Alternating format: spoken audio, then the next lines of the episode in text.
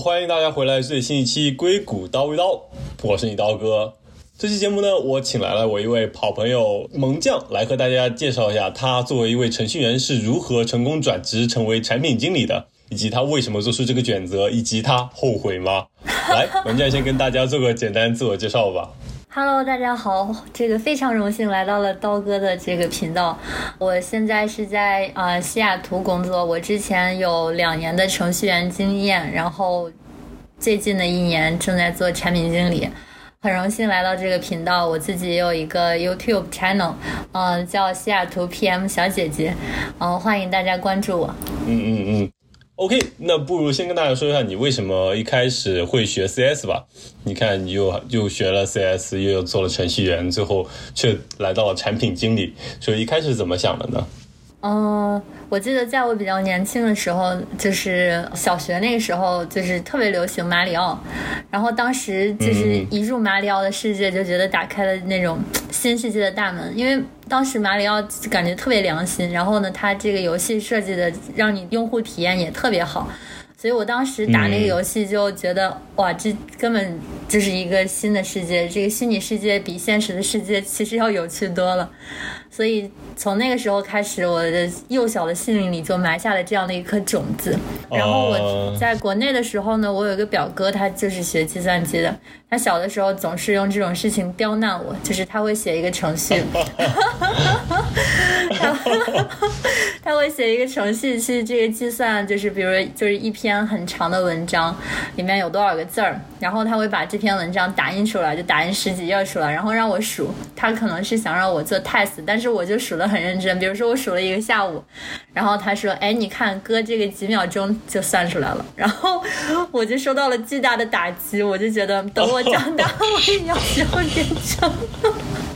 所以那个时候还不知道这个名字。我的天，原来你就是这么小时候就已经被那个计算机程序降维打击过了。我对从小就受到资深程序员的这个各种压迫，所以就那种 励志啊，有朝一日我也要学会编程。嗯，然后翻身做主人。对。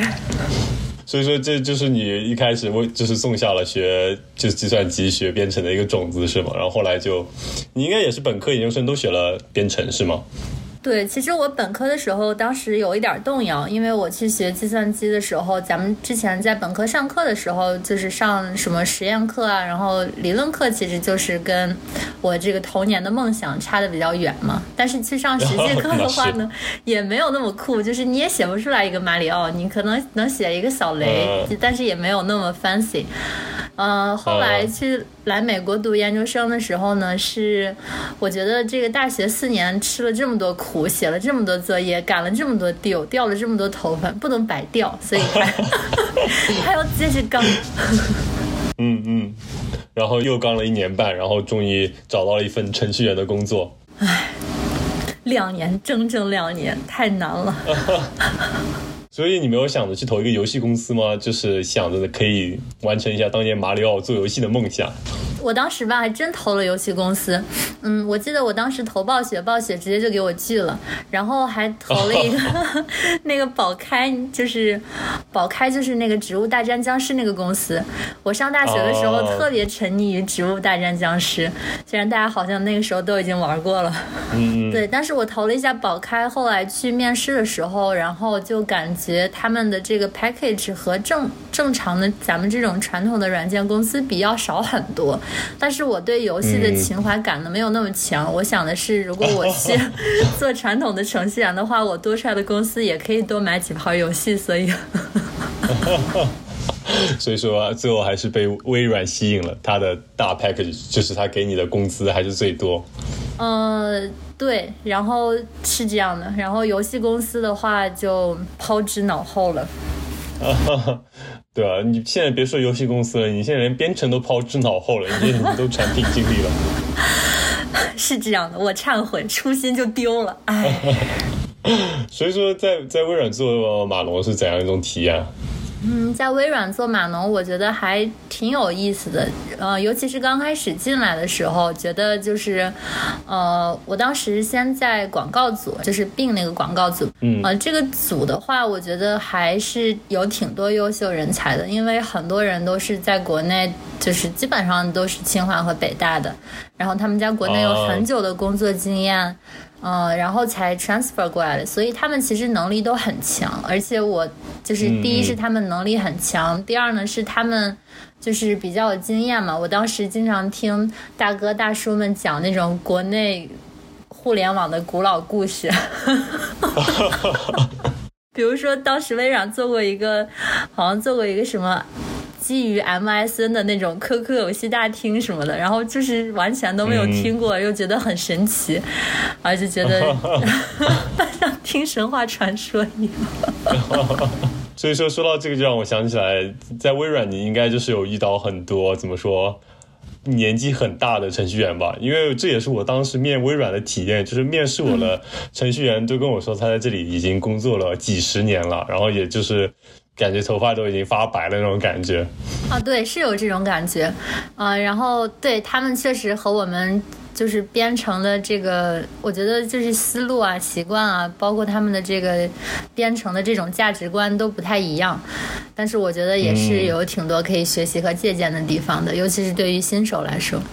有时候有什么不一样吗？他们就会比很保守嘛，就是就相当于在编程界也有什么保守派和创新派。嗯呃，我觉得这个可能更多的还是因人而异。不过我之前在广告组的时候，确实有见过一个同事。就我其实还蛮，就是 personally 我还蛮喜欢他的，但是之前有一次我们俩就是开那个 one on one 嘛，然后他就拿了一个嗯就是那种纸质的笔记本进来，他说：“哎，安娜，嗯你有什么什么想法？”然后他就记记在纸质的笔记本上，他说：“你要不要拍个照？”啊 然后我跟他讲，我说我们不是有 OneNote？他说：“哎呀，我已经习惯了，我是一个 traditional 的人。”然后我就觉得好吧。OK，明明可以打开电脑，打开你们公司的产品 OneNote，用笔记本记下来，他却要用纸质的笔记本记下来，还让你拍照。对，而且他就是当时他其实算是 on board 的我，他还挺用心的，也不是说就是为了。啊、省事儿就是在纸上写，呃，随便画画更简单。他当时还做那种就是整个广告组的流程图，嗯，我觉得做的还挺、哦挺用心的。那个流程图还挺大的，我感觉差不多也是画在纸上吗？对，就是用手，全是用手做的，大概是个一米二乘一米八那种，就是很大的一张图。然后就是每一个 component 上面，它还在会放很多那种 sticker 上去，就是啊，就是就是讲是就是给一些额外的信息啊，包括就是你呃你应该去 con 呃 contact 谁关于这个 component 的什么的，我觉得是挺用心的。但是我是觉得嗯这个东西如果是写在呃 OneNote 里的话。就是更方便的 share 给其他更多的同事，然后也可以更加增加他自己的 visibility 嘛。而且改起来也更简单。啊，对对对对对对。对，那所以说听起来也没有什么不好的体验了。就是做码农的时候，就是让你觉得特别讨厌的事情有吗？嗯，其实我觉得就是也不是算讨厌嘛，就是不太习惯的地方。我不知道是整个科技行业还是微软啊，就是感觉工作的时候会遇到一些直男啊，就是你要是呃，比如说你吃完饭你涂个口红，而且当时涂的都不是口红，是带有颜色那种唇膏，不然嘴唇会裂嘛。对，然后他就会说，呃他说啊你。他说：“你还这么精致的打扮，他说你现在和这个楼都格格不入了。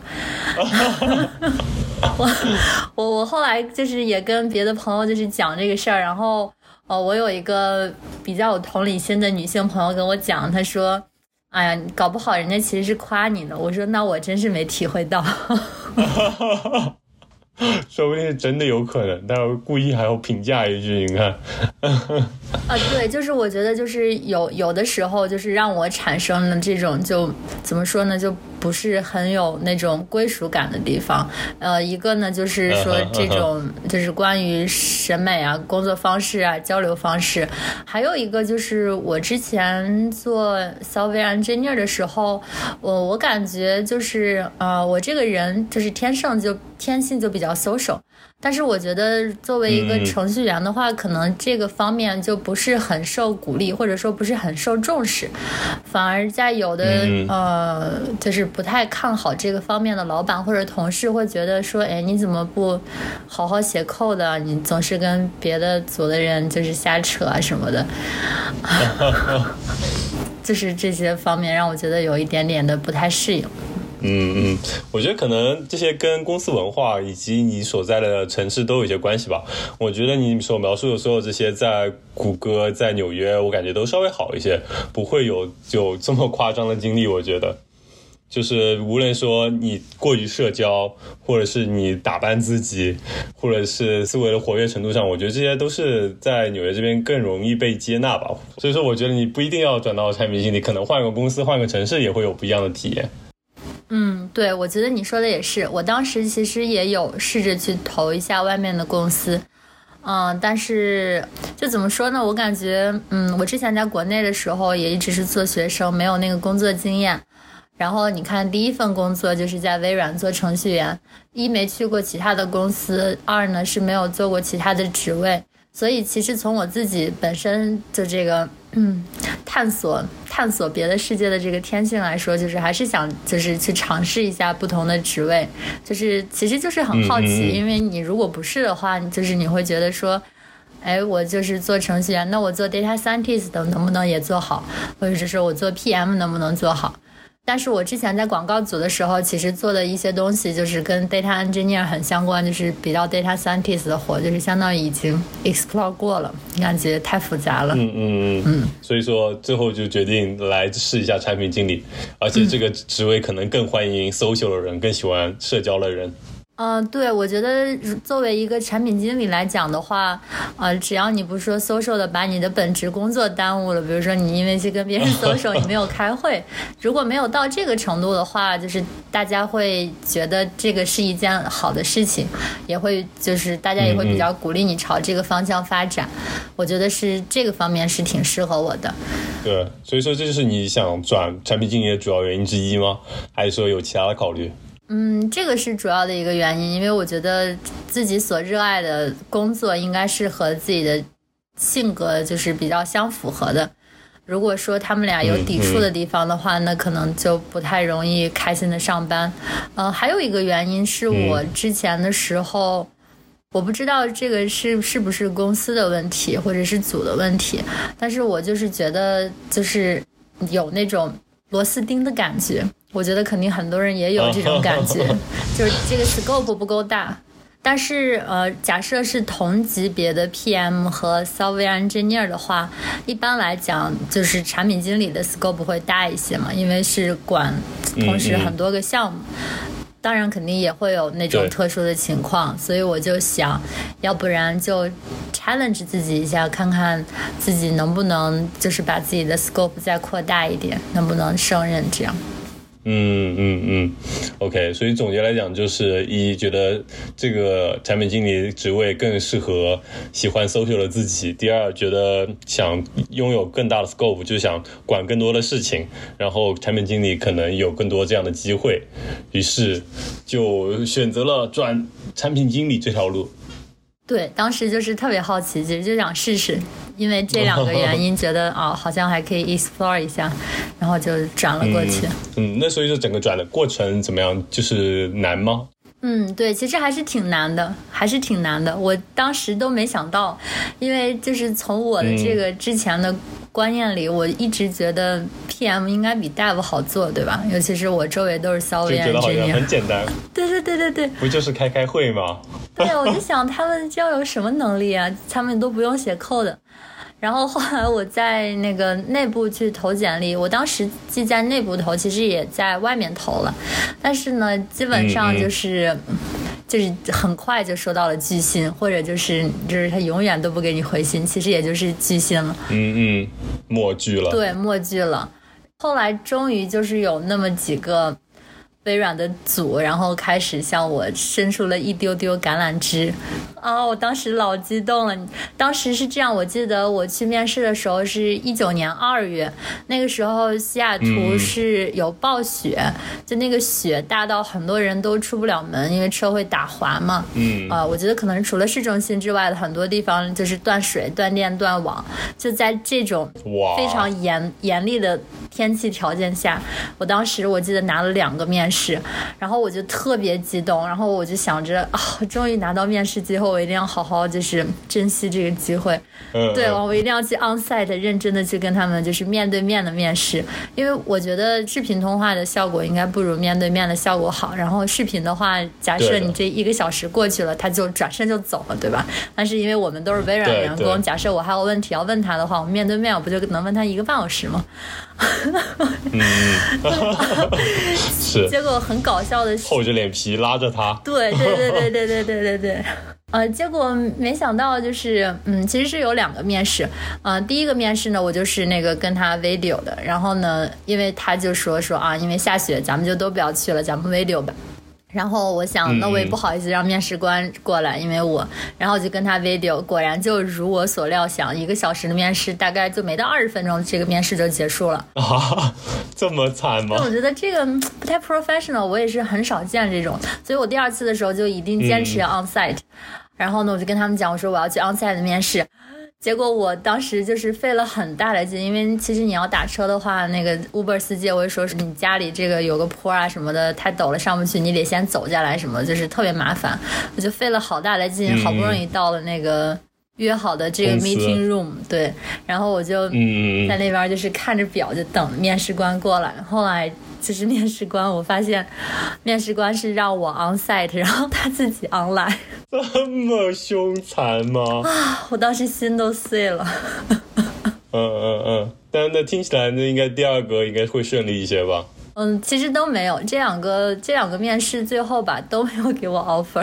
OK OK。对我之所以记得很清楚，是因为我很伤心，就是那种追妹子追了很久，然后女神都没有一个，甚至都没有一个那种很体面的理由就给你拒绝了，是直接就拉黑那种感觉。对。所以我觉得其实这个面试的过程还是挺挺艰辛的。然后呢，像之前做程序员的话呢。主要不都是面试那个算法题？对，它算法题，我觉得 LeetCode 现在可能都一千多块两千了吧。就是不管怎么着，它是有个题库，它是有它是有一个题库在那儿，对，给你的。但是去面 PM 的时候呢，就是大家也会说啊，你可能会面这个，会面那个，就是其实有一个题库，但是呢，它没有一个标准的答案。就是假设就像你问我的那个问题，嗯，你为什么要转 PM，对吧？可能每个人讲的都不一样，然后可能每一个面试官他想听到的也不一样，所以我觉得这个这产品经理这个工作面试真的是挺靠缘分的，真的 随缘 是的。所以，所以说最后又就随到了第三个面试，然后缘分就到了吗？还是怎么样？嗯，我其实都记不太清，我 现在这个组是我第几个面试了。我当时是，就是我已经人都回国去办签证，然后办签证的时候就收到了这边的 offer 啊，老板就问我说：“哎，你要不要来我们这做产品经理？”然后我说，哎，你是哪个组的？他说我是哪个哪个组的。然后呢，我当时在国内，你知道，就是忙着吃好吃的，我就说啊，那我考虑一下吧。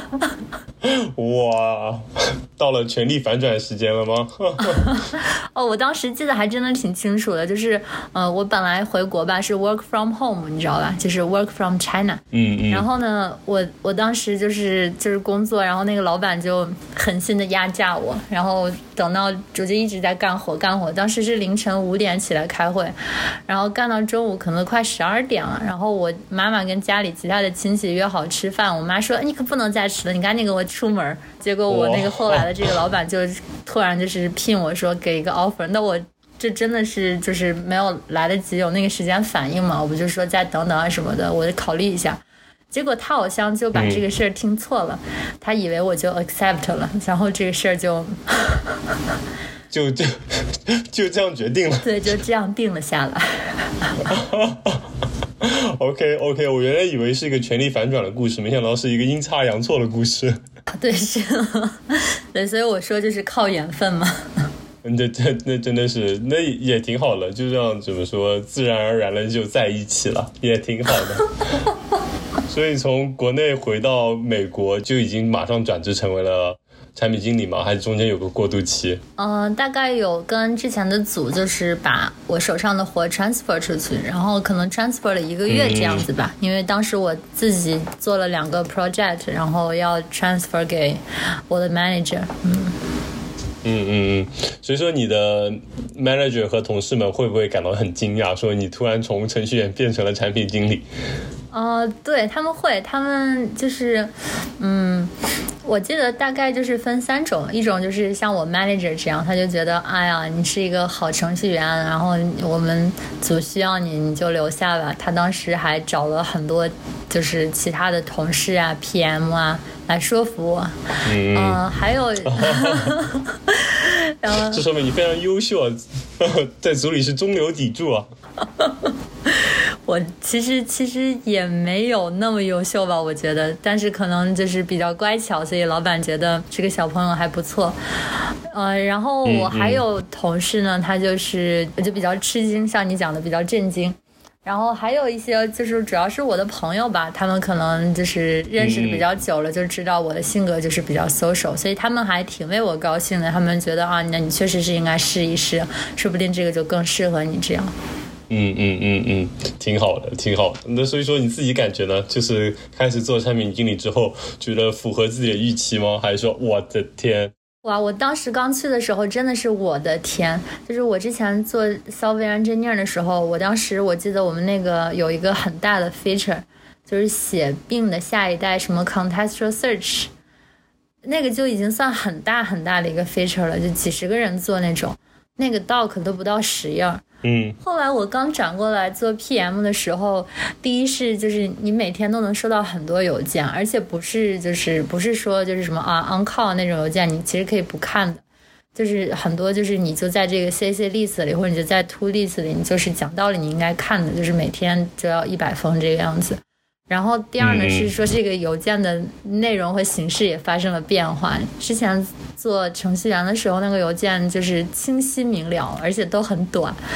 然后做 PM 之后，尤其是就是你跟 business marketing 啊，包括跟 customer 啊、support 那个那些部门的人联系的时候，他们都特别喜欢写，就是那种很长很长的 email。然后 就是你刚查这句话什么意思，你把这个意思查出来了，你就下一句话又不又不懂了。然后你好不容易把这两句话都搞明白了，你就发现之前那段啥意思已经忘了。我觉得就是天天都被那个长难句所埋没，而且这些长难句都没有答案，你也不知道他们是什么意思，你在网上查也查不出来。就就是感觉是每天都在做 GRE，结果这个还没有答案，你就觉得很崩溃。对，而且我觉得就是当时还有一个就是另外一个维度的烦恼，就是因为 PM 有很多就是面对面的交流嘛。你看像邮件，你怎么着查一下问一下别人，还是有一个缓冲期，就是他们也不需要你马上就回他们。但是，假设你要是去跟别人开会的话，他们可能当场就是跟你讲一个你有很多词不懂的事情，或者他们可能就是开了一个玩笑，suppose 应该是一个玩笑，对，但对你来说又是一个很多 不懂的词的长难句。这个时候就是你都很难控制自己该做什么表情，你不知道该笑该还是该怎么样。对，其实嗯，我不知道你有没有这样的经历，你来美国这边以后没有。认识一些 A B C，就是他们可能他们的母语是英语嘛，然后他们可能后来学了一点汉语，或者他们本来母语是汉语，但是太久不用了，所以汉语生疏了。然后你跟他们交流的时候，他们其实是对语言不太熟悉，所以他们就说话就是要么就不是很贴切呀，或者要么就是他们可能会慢半拍，因为他们脑子里有个翻译的那个 interpret 的那个过程。对，对，然后会让你觉得说他们是不是有点。是吧？傻，对。然后我当时就想，嗯，我同事肯定都觉得我是傻子。我觉得还好吧，我觉得应该他们就是理解你毕竟是非母语者，就看名字就知道，就一一看就不是本地人，那就很可以理解吧？我觉得。嗯，对，我觉得我之前做程序员的时候，呃，其实就是就是国籍的 diversity 要更好，我感觉都是啊、中国人、印度人更多，像那种英语为母语的，其实都是挺少数的。然后大家会就是比较理解你，就是觉得啊。这个英语都不是母语，然后你说的差不多，他们也能懂。然后他们其实自己也不是很规范那种。但是当你当我转成 PM 之后，我就发现周围就我们那个组里就真的就是没有没有不以英语为母语的人。所以他们讲话都很地道，嗯然后也哦都很快，而且特别喜欢讲笑话。然 后 真的，我觉得我你对你说这些我还是很有体会的。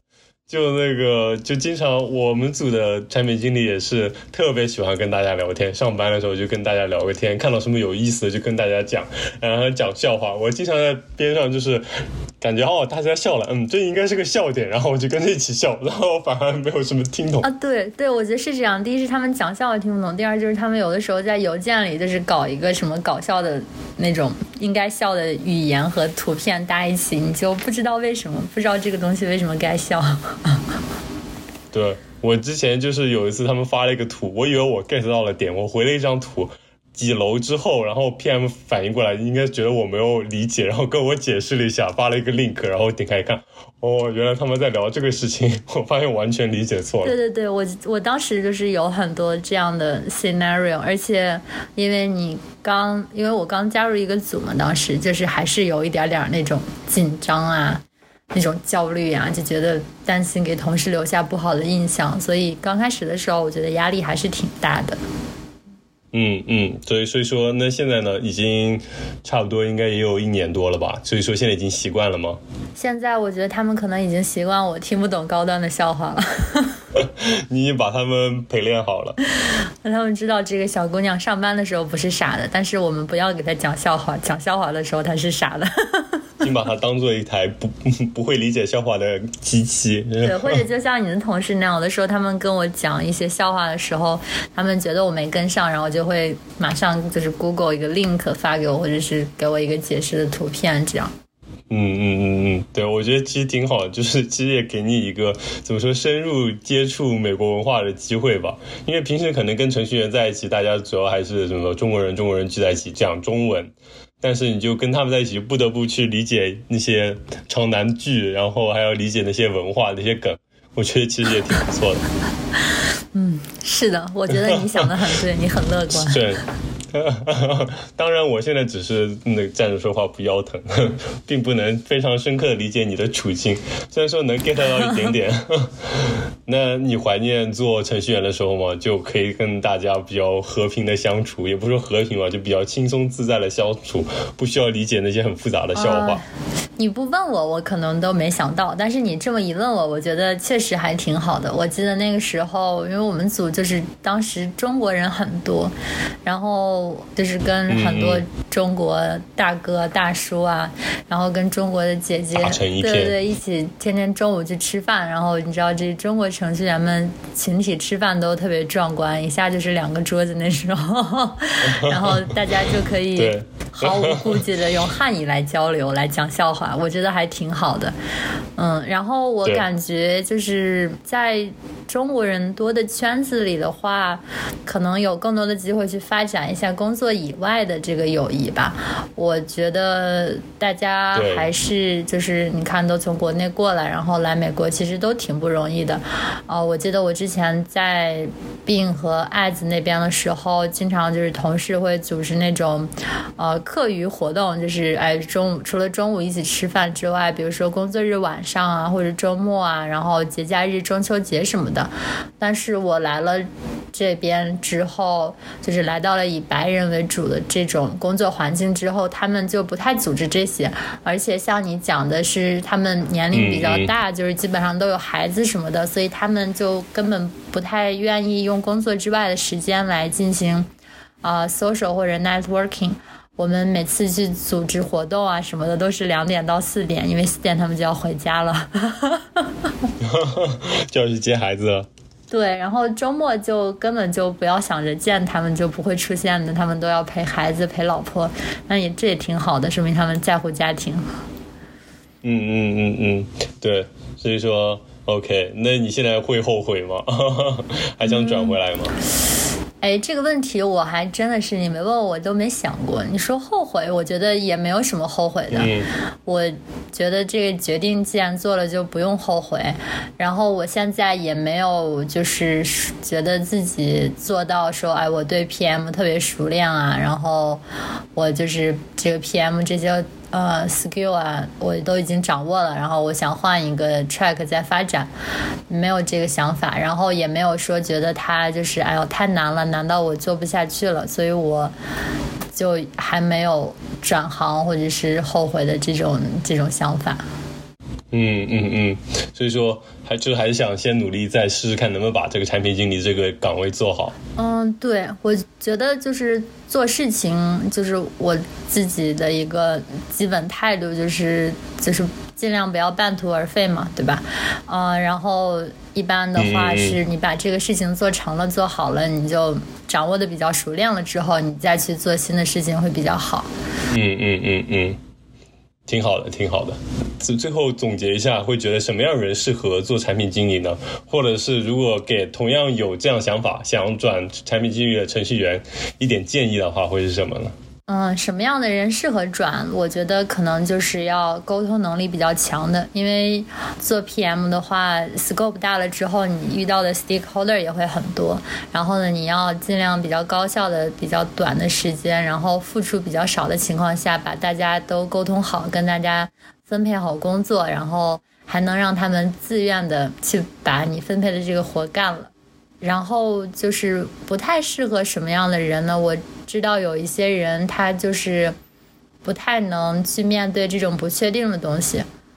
我认识一些朋友，他们就是比如他们要出去玩，他们就要都 plan 好，我今天要去几个景点，我要在哪吃饭，我要住哪儿，就这种的可能不太适合，因为我觉得做。呃，就是做 project management 的话，其实就是不确定性很大，包括其中的一个重要的部分，像 risk management，就是专门就是来解决这些事情的嘛。对，经常会就是项目 delay 啊，然后人员流失啊。然后 partner team 翻脸啊，然 后也不叫翻脸，就是他们不想做啊，之类 我觉得这种事情是挺经常发生的。如果嗯，对于那种就是比较喜欢定详细计划，而且一定要按照计划执行来说，这样可能会比较容易让他们抓狂吧。嗯，OK，很可以理解，就相当于是要面对的不确定性要更多一点。如果你不太擅长或者不太喜欢处理这种不确定性的话，那可能还是。就是对，然后 呃，还有一些人可能就是不太喜欢跟人沟通，因为我觉得是这样，就是你擅长和你喜欢其实还是就是不一样的事情，对吧？有的人他可能很擅长沟通，但是呢，他每天比如他只愿意花。两个小时跟别人沟通，你要是让他八个小时跟别人沟通，他就疯掉了。这样的人可能也不太适合。嗯，因为作为一个 PM 的话，嗯，你平时在工作中和别人沟通的这个可能性还是很大的。即使你说你把你的这个手手里的活都干好了，但是你可能。哎，比如说别的组的人，或者是你这个 project 里的人，他们需要你的帮忙。如果是那种不太喜欢花很多时间，就是在人际沟通方面的的话，这样的人他们会觉得说，哎，那我把我的活都干完了，你为什么又把你你该自己干的活又丢给我？我觉得这样的心态可能就是不太适合这个工作，也可能让他自己处在这个位置上比较难受吧。但是如果喜欢沟通的话，就会觉得说啊，那我其实只是帮他们搭建了一个桥梁，然后可能甚至还会有成就感那种，就不会反而不会觉得说这是他们把他们的活推给我啊这种这种感觉。嗯嗯，就相对来说，就是可能心态还是要再开放一点。嗯，好。多谢我们门将的分享，我觉得这几点都非常重要。对于那些真的想转产品经理的程序员，也可以好好思考一下自己到底是不是适合这个岗位。我觉得这期节目也就到这里吧，就多谢我们门将的到来。好的，谢谢刀哥邀请我。那我们就跟大家说再见吧。好的，拜拜。